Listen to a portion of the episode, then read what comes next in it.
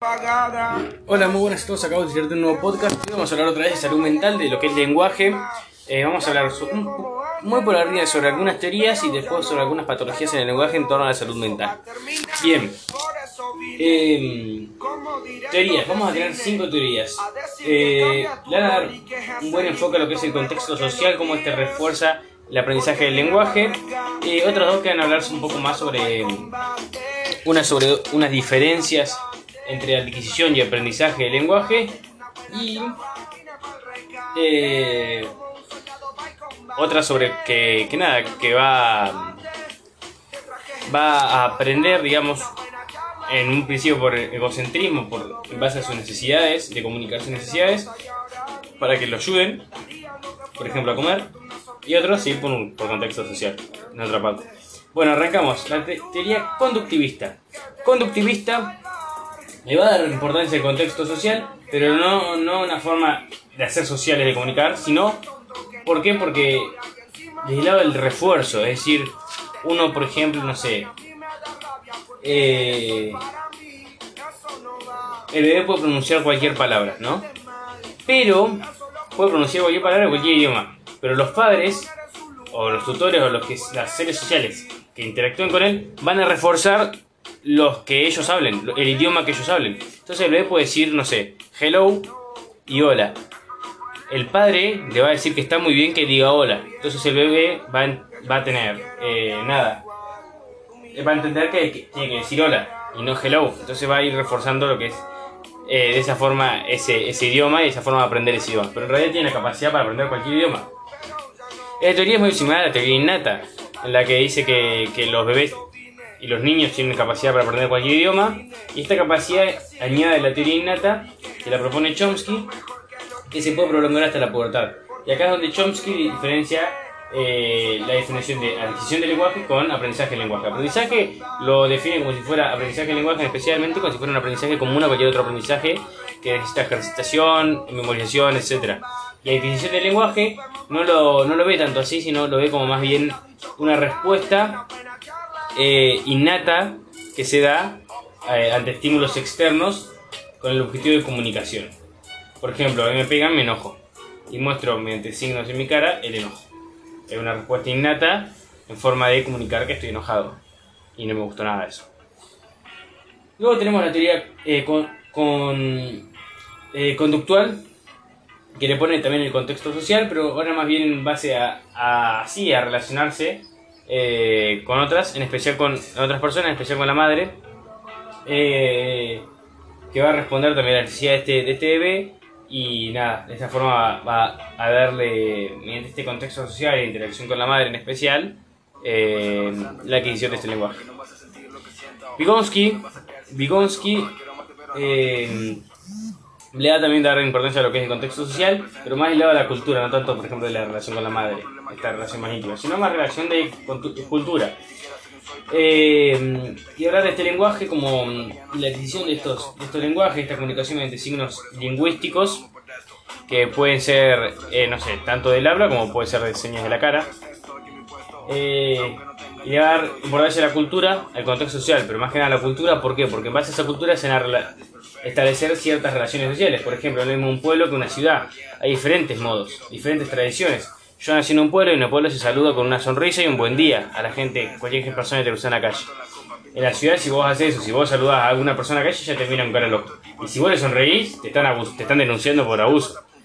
En cambio, eso es algo que uno adquiere innatamente en base a estas relaciones sociales que se, que se basan en estas tradiciones del pueblo, de esta cultura.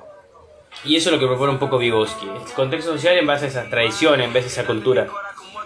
Por último, Piaget, mediante la teoría mm, eh, constructivista, establece estas dos etapas. Una egocéntrica, donde el niño solamente se comunica para satisfacer sus necesidades, por ejemplo, ir al baño, más quiero ir al baño, más me limpias.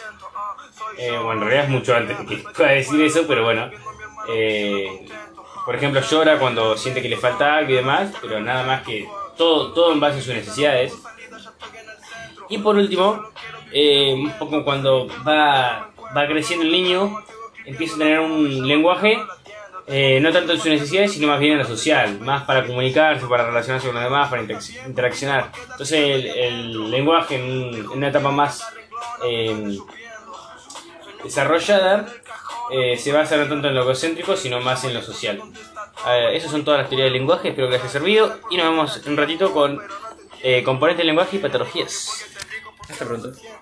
Muy bien, componentes del lenguaje son muy fáciles, son áreas, igualmente vamos a hablar sobre lo, más simple, lo más por arriba. Eh, en el lóbulo frontal encontramos el área eh, motora primaria, ¿por qué? Porque vamos a necesitar, por ejemplo, los, músculos del habla, que se articulen, que se muevan de cierta forma los músculos de la lengua, que es... Eh, las primeras neuronas van a estar en estas corteza, corteza motora primaria. Eh, y nada, por eso va a estar esta corteza motora primaria implicada. El área de Broca, que se encuentra en el lóbulo frontal también es importante para lo que es la expresión del lenguaje. Luego en el lóbulo parietal nos vamos a encontrar con el área de Wernicke, que se encarga de la comprensión del lenguaje más que nada. Eh, y también el área somatosensitiva primaria, muy importante también. Bien, área de, boca, área de Broca mm, y área de Wernicke van a estar por el fascículo arqueado, una fibra de, eh, de, de conexión eh, intra, o sea, del mismo hemisferio. Eh, bien, vamos a tener también el lóbulo parietal, el área, la corteza auditiva primaria. Vamos a encontrar el área del dondi y del que, una pavada, pero bueno. Eh, y el lóbulo, perdón, eso es el, lóbulo temporal, área Wernicke, área auditiva primaria, lóbulo temporal. Y en el parietal vamos a encontrar sí, el giro angular y la corteza somatosensitiva primaria. En el occipital vamos a tener más que nada la corteza visual primaria. Y son como gatitos. Dentro de patología nos vamos a encontrar con lo que son las afasias, que es la imposibilidad de comunicación, eh, sea expresión, o sea por falla en la expresión o en la comprensión del lenguaje. Eh, pero bueno, no hay, no hay comunicación mediante signos y, signos lingüísticos. De nada, no hay comunicación.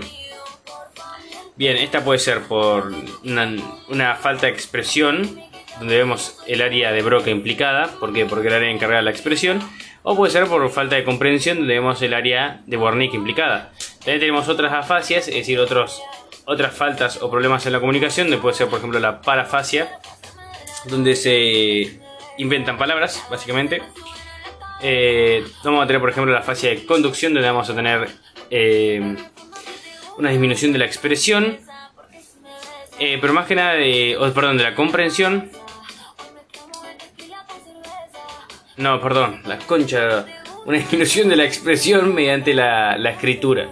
El habla va a estar bien, pero en la, escritura hay una falla en la expresión.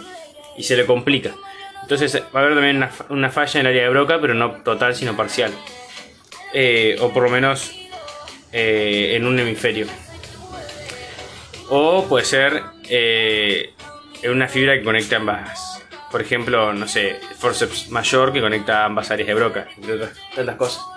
Bien, también tenemos una fascia, tenemos difonías, que son problemas no en la vía o en las áreas del cerebro, o en las vías que llegan al cerebro, sino en los órganos de la voz. Es decir, por ejemplo, un, problema en la garganta y eso nos pone difónicos. Eso es eh, igual que la fonía, lo mismo, son fallas en los órganos, no en las vías o en el sistema nervioso central.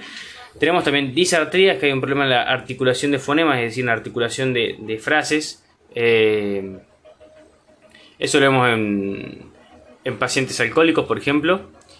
Vemos una difemia, difemia donde vemos eh, menos expresión de palabras, por ejemplo, el tartamudeo, el balbuceo, se le complica la expresión, perdón. Eh, entonces, nada, se le complica la expresión, puede ser balbuceo o o, tartamudeo, y esto también entra dentro de las afasias de Broca. Vamos a tener también, ¿qué otra más? No me quiero fijar.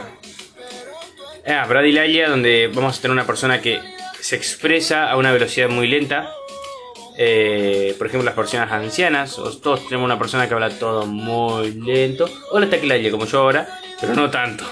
¿Por qué? Porque estas personas hablan rápido, aumenta su velocidad de expresión, pero lo que tienen es que saltear algunas palabras. ¿Por qué? Porque no llegan, las piensan pero no llegan a pronunciarlas. Entonces, nada, eso también es patológico. Eh, y eso se lo vemos en pacientes, eh, nada, con sustancias psicoactivas. Y también creo que en esquizofrénicos. No, esquizofrénicos no. En tengo anotado. Bueno, consumo de sustancias psicoactivas y eh, maníacos. Terrible. No soy maníaco, gente, creo que no.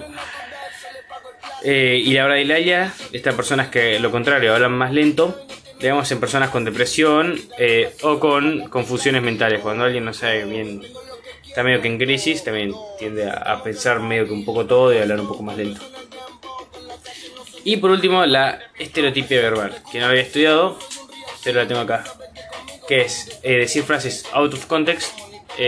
cuando las personas repiten frases fuera de contexto, están no sé, en una conferencia y dicen queriendo zapatos y era nada, y siguen hablando como si nada, sin darse cuenta de eso, eh, es una estereotipia verbal y vemos en pacientes esquizofrénicos más que nada, o también en depresión. Muy buenas a todos, oye, perdón, eh, eh, eso fue todo, hasta pronto, y nada, que sigan bien.